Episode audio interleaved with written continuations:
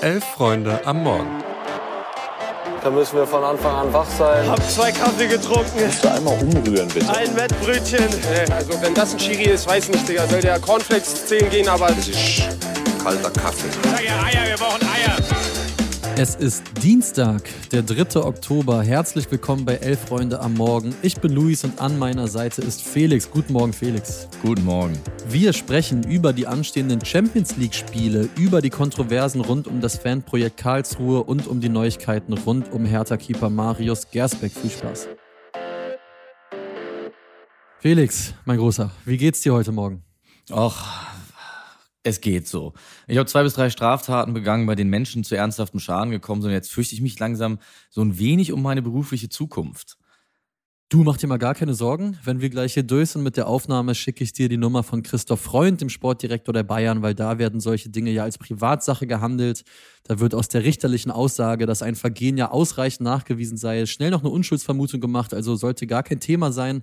Oder um es mit den Worten von Thomas Tuchel zu sagen, das muss einfach drin sein, Felix, dass es für dich weitergeht. Aber gut, lass uns erstmal zu einem anderen Thema kommen und zwar über, oder lass uns über die Champions League sprechen, die heute Abend ansteht, denn da sind die Bayern ja auch im Einsatz. Die spielen um 21 Uhr beim FC Kopenhagen in Dänemark. Ja, und der FC Kopenhagen, die haben ihre Generalprobe verpatzt in der dänischen Liga. Die haben 0 zu 2 gegen den FC Midtjylland verloren.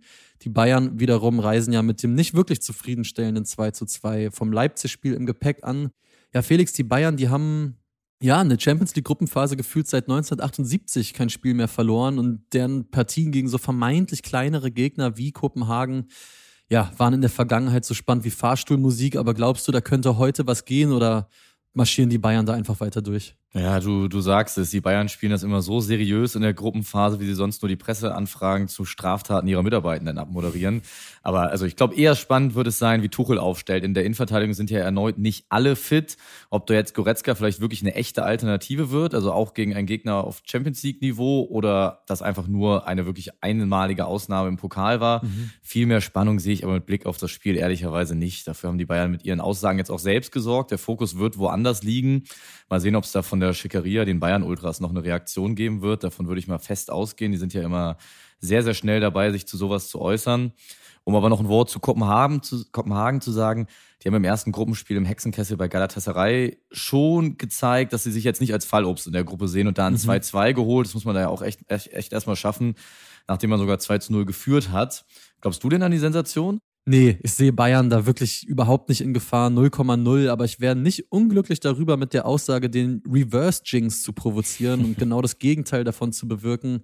Warten wir es mal ab und blicken auf die andere Partie mit deutscher Beteiligung, die es heute Abend gibt. Genau, du sagst es. Der erste FC Union Berlin bestreitet heute erstmals in seiner Geschichte ein Champions League Heimspiel. Um 1845 ist der SC Braga zu Gast. Gespielt wird wie immer beim FC Union natürlich in der alten First, äh, sorry, im Olympiastadion. Und das Ganze ist auch deshalb spannend, weil sich der FCU nach Ewigkeiten mal wieder in einer Negativspirale befindet. Die letzten fünf Spiele gingen verloren, am Samstag erst in Heidenheim. Nun stellt sich die Frage, ob die Champions League da genau zum richtigen Zeitpunkt kommt, um da eine sogenannte Trendwende einzuleiten. Das wollten wir von Till Oppermann wissen. Till ist Union-Fan, freier Journalist und arbeitet für den RBB. Und der erklärt uns mal, woran es bei Union gerade genau hakt und wie es besser werden kann fünf Niederlagen aus fünf Spielen. Das hat seit über fünf Jahren nicht mehr bei Union gegeben. Und äh, wenn man sich die letzten Ergebnisse anschaut, wird schnell klar, dass ähm, die Torausbeute das größte Problem zurzeit ist. Im ganzen September hat man nur einmal getroffen. Und äh, die Mannschaft ist einfach viel zu uneffektiv im Abschluss und lässt klare Chancen liegen. Das war letzte Saison noch anders. Und eine der großen Stärken. Gleichzeitig ist man auch defensiv ungewohnt anfällig für individuelle Fehler. Und ähm, ja, das hängt ein bisschen damit zusammen, dass Union in dieser Saison das Spiel verändert hat und viel häufiger mit flachen Pässen versucht, von hinten raus, weniger lange Bälle. Und dabei scheint einfach noch die Balance zu fehlen. Kein Wunder, ähm, mit Rani Kedira und Robin Knoche fallen gerade auch zwei der wichtigsten Spieler aus. Die organisieren sonst die gute Defensive und ja, achten auch auf die Abstände. Ähm, gleichzeitig sprechen Runert und Trimmel nach den letzten Ergebnissen mittlerweile auch schon von fehlendem Selbstvertrauen. Äh, die Mannschaft brauche dringend ein Erfolgserlebnis, sagen die beiden. Und die Lösung für die Probleme könnte gegen Braga vielleicht wieder eine etwas defensivere Spielweise sein. Äh, vielleicht kehrt mit den gewohnten Abläufen dann ja auch die gewohnte Abschlussstärke zurück. Wer weiß. Ja, sind wir mal gespannt. Und ich finde, trotz aller Mängel im Spiel von Union, finde ich, ist es genau das, was Till auch gerade meinte. Also da waren ein paar Spiele dabei, wo so das ja, das, das Spielglück gefehlt hat, irgendwie der Klassiker. Also es gab so ein paar Spiele, jetzt auch in Heidenheim, also da hat Kevin Behrens ein paar Dinger vorbeigestolpert, die hat er vor ein paar Wochen noch um zwei Uhr nachts auf dem Fahrrad gemacht. Also es läuft gar nicht so viel anders als in den Vorjahren, finde ich. Union kriegt Chancen. Union hat den Gegner auch gerne mal im Griff, aber die Tore fallen nicht. Ja, und Union fehlt einfach genau dieses Glück, was nicht Union-Fans ja teilweise wirklich Woche für Woche an den Rand der Verzweiflung getrieben hat, wo man sich gefragt hat, wie machen die das? Aber schauen wir mal, Braga kommt mit zwei Siegen in Serie in der heimischen Liga im Gepäck nach Berlin und trotzdem ist das meiner Meinung nach heute für Union ja schon eigentlich die optimale Chance, um mal wieder ein bisschen zum eigenen Spiel zu finden.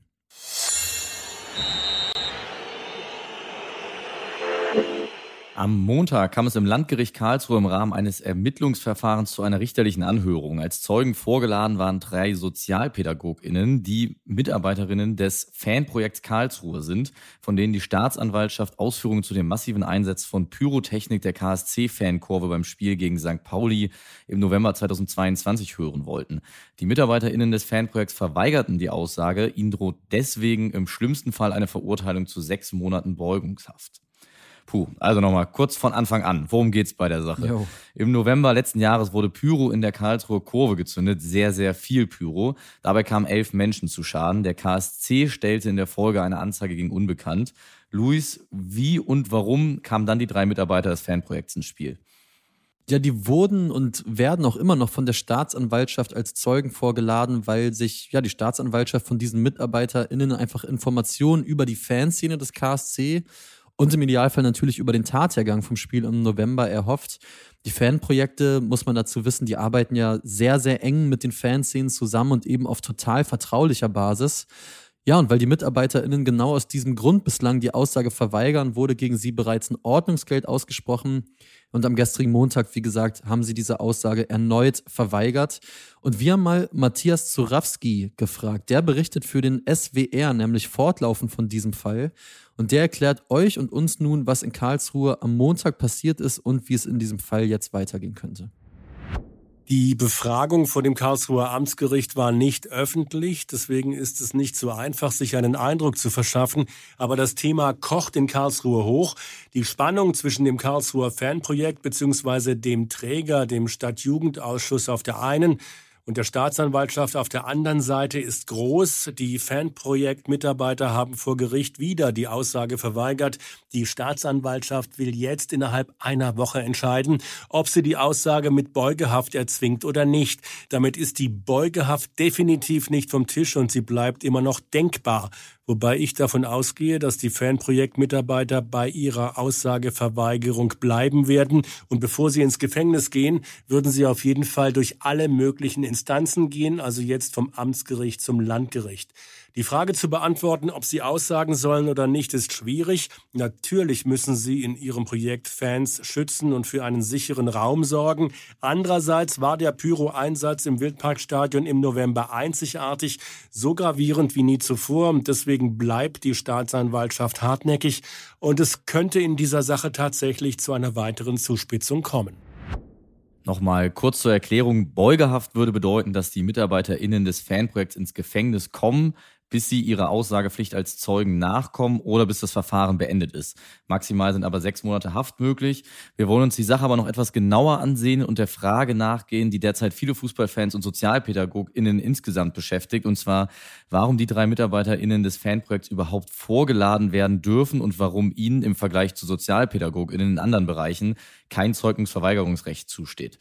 Das haben wir Daniel Melchin gefragt. Der ist Geschäftsführer vom Stadtjugendausschuss Karlsruhe, der wiederum der Träger des Fanprojekts Karlsruhe ist. Und Daniel erklärt hier einmal, warum es im Sinne des, der Fanprojekte in ganz Deutschland eigentlich essentiell wäre, dass den dortigen MitarbeiterInnen ein Zeugungsverweigerungsrecht zusteht und warum dieses Verfahren deshalb Relevanz für die Fankultur in ganz Deutschland hat.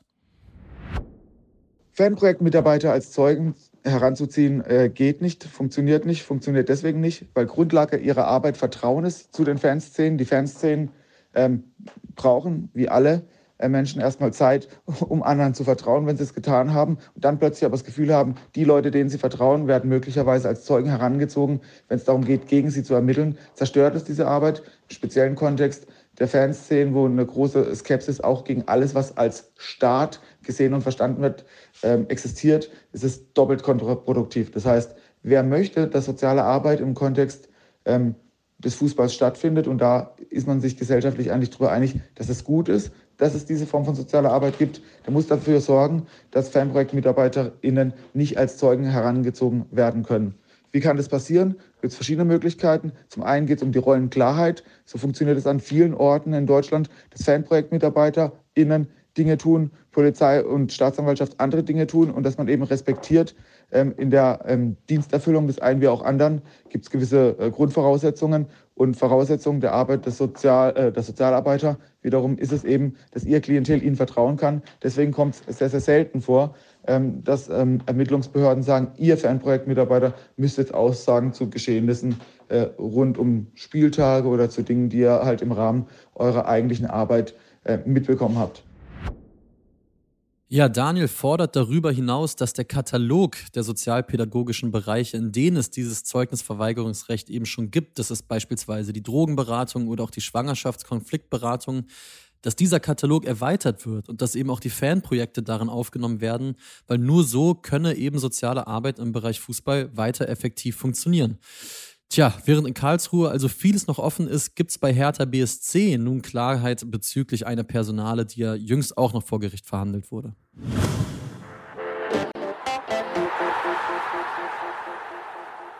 Genau, Gersbeck ist back. Hertha BSC hat bekannt gegeben, dass Marius Gersbeck eine zweite Chance erhalten soll und seine Suspendierung aufgehoben.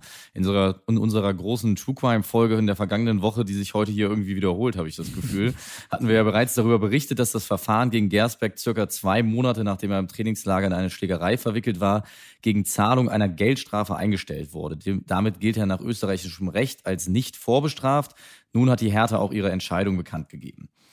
Gersberg wird eine Abmahnung erhalten und eine Geldstrafe zahlen müssen. Zudem hat er sich selbst verpflichtet, sich sozial zu engagieren. Außerdem gibt es laut Pressemitteilung strenge Verhaltensregelungen in Öffentlichkeit und Privatleben. In absehbarer Zeit, wie es heißt, wird Gersberg, Gersberg damit wieder am Training der Lizenzspielermannschaft teilnehmen und das Torhüterteam damit komplementieren. Luis, du vielleicht auch aus härter Fansicht, bist du zufrieden mit der Lösung? Ja, ich finde es arg schwierig, wirklich. Also ich erstmal finde ich positiv, wie Hertha kommuniziert, also im Hinblick auf Gersbecks Vergehen wirklich sehr, sehr unmissverständlich und auch unnachgiebig, muss man sagen.